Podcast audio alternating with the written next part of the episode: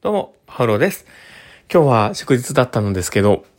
休日出勤ということで、まあ、今日も一日ちょっと頑張ってきたんですけど、まあ、他の方がね、いっぱいいていただいたんで僕は3件ぐらいで行けたので、ゆっくり出て、まあ、ゆっくりゆっくり過ごさせてもらったんですけど、まあ、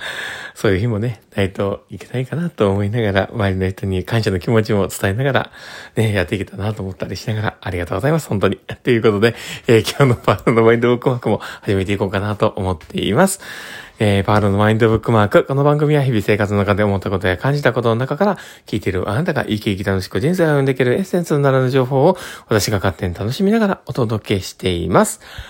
はい。ということで、えー、今日も収録を始めております。皆さんどうお過ごしでしょうか？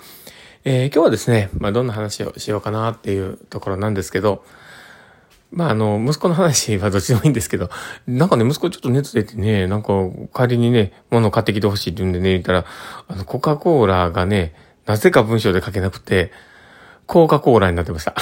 脂肪の入る位置っていう。まあまあ、それはいいんですけど、まあ、今日はね、どんな話をしようかなっていうとこなんですけど、えー、今日はですね、えーっ、ー、と、ね、え今日はですね、ちゃんと自分の考えたことを言葉にしてるっていうことを、えー、話をしようかと思っています。で今日ね、あの、訪問でお伺いした方がですね、なかなか、うつもひどくて、こう、しんどくてね、あの、睡眠のリズムが乱れがちな方でですね、今日行ったら、久しぶりに3時ぐらい寝れたんですって言って言ってたんですいつもだいたい、あの、明け方ぐらい寝るっていうことも多かったんで、で、あ、そうなんだって言って、あの、何があったんかな？ってこう言いながらね、話をして聞いてて、で、僕、なんかその人の中では、あの、行ってる事業所のね、ところで、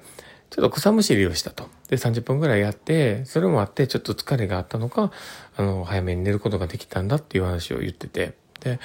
あの、そこでね、初めてその方は、あの、動いているこの活動量と睡眠が早く寝れるっていうことが、ちょっとこう繋がったような感じがあってよかったですっていう話を言ってたんですね。で、で、そのまあ話の延長でですね、最近の生活のスタイルだったりとか、こう話をしていると、変わんないですよっていう話を言ってはいたんですけど、ただでも、あの、まあ、変わんない今の現状ってどんな感じなのかっていうのを聞かせてほしいって言って、こういろいろ話を聞いてたんですね。で、その時に、あの、全然気に留めなければ気に留まらないところではあるんですけど、例えば食事の量とか、あの、今までだったら、実はストレスが溜まってたら結構食べたんだっていうことだったり、で、実はちょっと痩せたんだみたいな話が言っていたりね、いろんな話が出てきたんですよ。で、その時に、あの、そこで本人と話をしていたのが、食事の回数とかってあんまり変わらへんよねっていう。だけど、その回数というよりも量が変わるんですっていう話をしてて。で、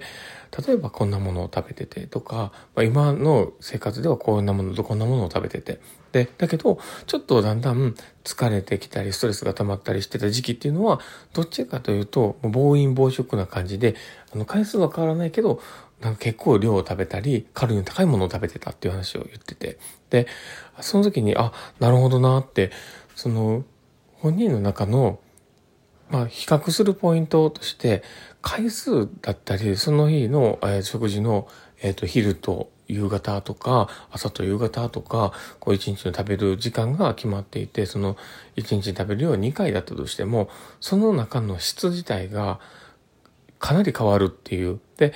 それってすごくみんな見過ごしがちで、食べてたらいいよねっていう気持ちになっちゃうんですけど、だけど、詳しく聞いていくと、実はしんどい時は食べる量が減っていたり、そう食べてるものの中でも、これとこれは食べやすいから、あのしんどい時はこの生活になっている。例えば、えー、おかゆ、おかゆさんだったりとか、えー、まあ中にはコーンフレークだけの日、時とかね、普段はがっつり食べてるのに、あの、しんどい時はコーンフレークになってるとか。で、ただでも、場合によってはね、その人の場合は、あの、ストレスが溜まった時は、すっごい脂っこいものとかを食べ出したりとか、普段は、あの、弁当と、えー、それによ、なんか、あの、補えない分の、なんかそういう、まあ、栄養補充食品みたいなのを食べたりとかっていうことをやっていて、で、でも、だんだんだんだん、そのストレスが溜まっていくと、すっごい暴飲暴食して、で、カロリーが半端なく高いものをいっぱい食べちゃったりとか、で、そういうものを考えると、本当に、その、質が変わる。で、そこにちゃんとフォーカスを当ててみる。で、ただでもそれを、あの、僕らもどういう可能性があって、その、そこの影響が出るのかなと思っていて、それを聞きたいのか、みたいなもののベースがないと話ってなかなか聞きにくいんですよね。で、ただただ質問してるだけになってしまうので、で、その時に、あ、自分は、実は私が今話を聞いてて、なんかこういう生活の変化が出てきそうなところっていうのがあるのかなと思って、少し今の食生活のベースの今のね、ところが気になるから聞いてみたいんだ、みたいな話で言ったら、あ、なんだ、その、ちゃんとしたベースラインを知りたくて話を聞いているのか、で、自分の変化に興味をちゃんと持ってくれてるんだっていうメッセージをちゃんと伝えるっていうことができてると思うし、必要性がそこで解釈としてね、あの、まあ、こっちの一辺倒だけではなくて、え向こうともちゃんとすり合って答えやすくして、ね、答えれるっていう状況が作れると思うんですよ。だから、やっぱりちゃんと、あの、まあ、なぜその質問したいのか、自分がちゃんと考えていること、なぜその、まあ、そのことについて詳しく聞きたいのか、もしくは、あの、ま、そのことを、自分としてはこういう可能性があるから、その情報をちょっと聞いてみたいんだとか、そういうふうなことが、やっぱり専門職であればあるほど、そういう組み立てをした上での質問をしていくっていうのはすごく大事なことかなと思います。だから考えたことをちゃんと伝える。で、そこでちゃんと発信をして、やり取りをするっていうところのプロセスを踏むっていうのは、本当にお互いにメリットしかないと思うので、できれば、あの、考えて、あの、話の方を組み立ててもらえばなと思ったりはします。まあ、これは、あの、看護だけではなくて、えー、普段生活している中でも、